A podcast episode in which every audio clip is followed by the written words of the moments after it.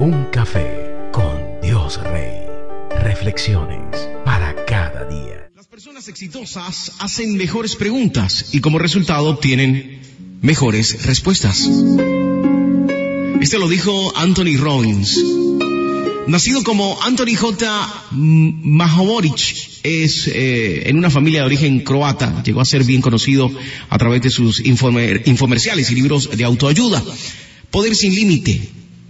Robbins escribe sobre temas como la salud y la energía, los temores de la superación, la comunicación persuasiva y sobre cómo mejorar las relaciones. Robbins comenzó su carrera en el aprendizaje de muchos oradores de motivación diferentes y promueve seminarios de su mentor personal Jim Rohn está profundamente influenciado por la programación neurolingüística y una variedad de coaching estratégico. El trabajo de Robbins ha formado parte de los medios de comunicación más importantes del mundo, incluyendo medios tales como Time, eh, Newsweek, Fortune, Forbes, Life, eh, GQ, Vanity Fair, eh, Business Week, Tycom and Success Magazine, la CBS Evening News, NBC News, Fox News, CNN y A&E. También ha aparecido en periódicos, programas de radio y medios de comunicación de Internet en todo el mundo. Robbins ha sido mencionado o ha aparecido en 15 películas importantes, incluyendo un cameo en la exitosa película Shallow Hall en el año 2007 o Amor Ciego, como lo conocen en Latinoamérica. Fue nombrado en la lista de la revista Forbes como una de las 100 celebridades más influyentes del mundo. Él es una de las personas que se ha dedicado toda su vida a tratar de hacer entender a los demás el potencial que hay dentro de ellos y que los temores hay que aprender a romperlos. Pero hay esquemas de pensamiento que no te permiten llegar más allá de lo que Dios tiene preparada para tu vida porque hay demasiados temores. ¿Cómo quieres que sea tu vida? Tú eliges la clase de vida que quieres vivir. Te toca a ti establecer metas para que puedas crecer, desarrollarte y alcanzar cada uno de los sueños que te has propuesto.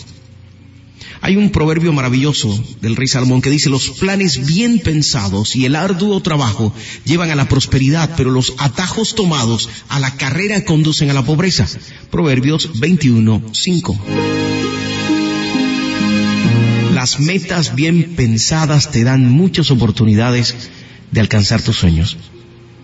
Vamos al 2020. Estamos apenas a cinco días de cambiar de calendario, de empezar una nueva etapa, eh, 12 nuevos meses, 365 días de la misericordia de Dios y de nuevas oportunidades. Ahora, establecer metas para, para seguir adelante parece muy fácil. Sin embargo, hay algunas preguntas que debes hacerte para no entrar en desaliento o desánimo cuando las cosas se pongan difíciles porque de algo estoy seguro, las cosas se van a poner difíciles. Jesús lo prometió, que íbamos a tener dificultades. Aprender a vivir en medio de ellas y superarlas es realmente lo que te hace un vencedor. Las preguntas que te debes hacer son las siguientes. ¿Mis metas son realistas? ¿Puedo lograrlas en el tiempo que me he establecido? Debes asegurarte de que las metas que tengas sean tan realistas y medibles que puedan ser alcanzables. ¿Cuál es mi enfoque? ¿Me estoy enfocando en un área? Tienes que establecer un equilibrio en todas las áreas de tu vida. No puedes dejar suelta a la familia o separarla de tu trabajo. Tu economía depende de todo lo que hagas, no solo en tu trabajo, en tu negocio, sino también con tu casa. ¿Me llevará más tiempo del que he previsto? Tienes que establecer buenas acciones y estrategias para poder culminar a tiempo. ¿Qué pasa si fracaso? Es una de las buenas preguntas que nos hacemos. Debes estar dispuesto a aprender de tus fracasos. Hay lecciones que pueden cambiar tu vida para mejorarla. Mis metas son buenas para mí. Tienes que ser asertivo y haz lo que quieres hacer, no lo que otros quieren que tú hagas. ¿Estoy dispuesto a modificar las metas en el camino? No tengas miedo de modificar todo lo que tengas que hacer durante el año. Si mes con mes las cosas no se van dando, puedes darte el lujo de hacerlo. Esa es la ventaja de que sean tus propios planes.